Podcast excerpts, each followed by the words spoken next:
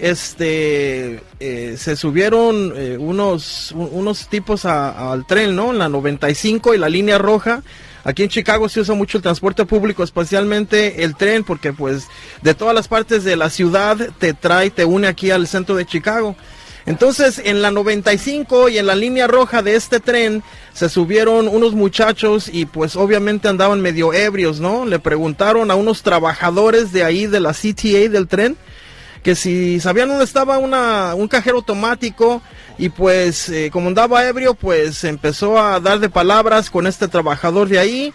El vato no sé de dónde agarró un martillo que quería pegarle al trabajador no. del CTA, lo aventó al piso, ¿no? Lo aventó al piso, lo empujó al piso y se dio a la fuga, ¿no? Se iba bajando las ¿Se- se- escaleras. ¿Lo agarró porque- a martillazos o lo, o- o lo no, aventó no, no, al piso? lo, lo iba a agarrar a martillazos, pero pues al último lo, lo, lo aventó al piso. Entonces, el trabajador de la set de, de Que le vio cara de clavo. Aguanta, aguánchese. El trabajador del, de- del tren, el trabajador del tren, no sé de dónde sacó una pistola, no va y mientras el otro tipo estaba bajando de las escaleras le metió tres balazos en la espalda y se dio la vuelta, fue con su compañero del trabajo y sus últimas palabras para él le dijo que su vida, su vida se había terminado. Se esperó ahí hasta que llegó la policía, eh, lo metieron, ya la jueza le dio este pues cero fianza, no puede salir y pues esto es como para una cadena perpetua, ¿no? O sea, no no no hay esperanzas de que este trabajador de una línea del tren, fíjate, una- un servicio para el público que trabajaba con una pistola en su chamarra, güey.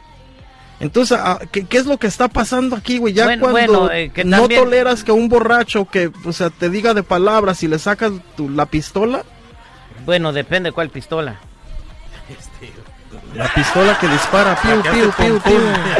Bueno, este, obviamente era una pistola que no tenía permiso para traerla, era ilegal y, o- y también no tenía por qué irle a disparar al, al muchacho porque no, pues ya no se estaba defendiendo, ya lo había dejado ahí tirado. Por la espalda Exactamente, o sea, eh, el eh, muchacho ya iba bajando las escaleras, o sea, huyendo, y este lo alcanzó y de arriba le tiró pues tres balazos No, en la pues, ya, espalda. pues sí se le acabó la vida y por güey y por imbécil, porque no tenía que haber hecho eso.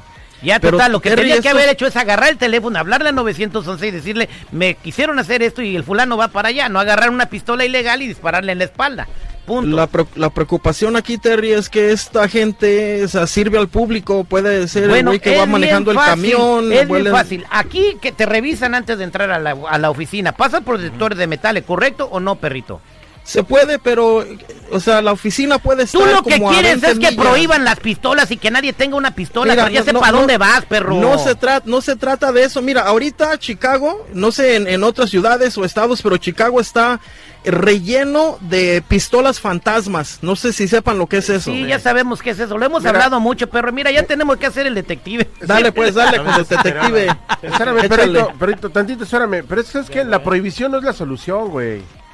O sea, se tiene que, tiene que haber castigos ejemplares y que realmente pongan el ejemplo de Pues que este güey lo van a meter en cadena si perpetua. la- Qué bueno, güey. Y además que le pongan inyección letal y también No, que le tapen tampoco. con O sea, eso ya depende de un juez y un jurado que lo decida. No, o sea, güey, es el punto. Prohibición no es Pero el problema de las pistolas, no solamente en Chicago, también en, en el- en Los Ángeles y en San Francisco, eh, y esas pistolas fantasmas que arman así como si fueran legos, pues Ajá. son indetectables. Eh, lo Las que se puede ordenas hacer- de Amazon, güey, no- no entiendo eso. Exactamente, pero todo se puede regular, pero ¿sabes qué, perro? No quieren. Dice el redescucha que si les puedo dar burritos porque ya le anda, ya se quiere trabajar. No sé, tú dale burrito. No, Hoy a no ustedes. Es más, Oye, pero nuestra raza es muy pacifista. Nuestra raza Sí. aquí como que no es de... ¿O quiénes son los que portan mayormente armas allá en Chicago, tú, perro? Aquí no, aquí en California no. Mira, o sea, vamos a ser claros, ¿no? Es- Siempre que es- pasan es la- esos la incidentes raza- son afroamericanos. La raza ra- sí, afro- los afroamericanos.